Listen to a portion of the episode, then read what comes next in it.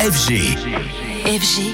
DJ Radio. Anthony, bonjour. Ce matin, tu viens nous parler séries télé. Tu reviens aussi sur les Emmy Awards. Et oui, on va faire un petit tour des séries très attendues pour cette année 2024. Alors avant, en guise de conseil, peut-être si vous cherchiez des séries à voir, on revient brièvement sur les triomphes attendus de quelques séries aux récents Emmy Awards et Golden Globes. Cette année, les deux palmarès étaient très prévisibles. Deux séries principalement se sont surtout taillées la part du lion. Succession, série événement, 6 prix sur 7 possibles aux Emmy Awards, dont meilleure série dramatique, 6 sur 6 pour The Bear, excellente série qui nous plonge dans les cuisines d'un restaurant de Chicago. C'est hyper rythmé, des formats plutôt courts et des super acteurs dans euh, The Bear et 5 Emmy Awards sinon pour la mini-série acharnée sur Netflix. Alors à voir maintenant pour 2024, déjà signalons à partir de lundi prochain tout de même la partie 2 de la série d'argent et de sang avec Vincent Lindon et Ramsey, c'est sur Canal+, la série est centrée sur la gigantesque fraude à la taxe carbone. Sinon pour ce que l'on sait des séries phares à venir, Masters of the Airs,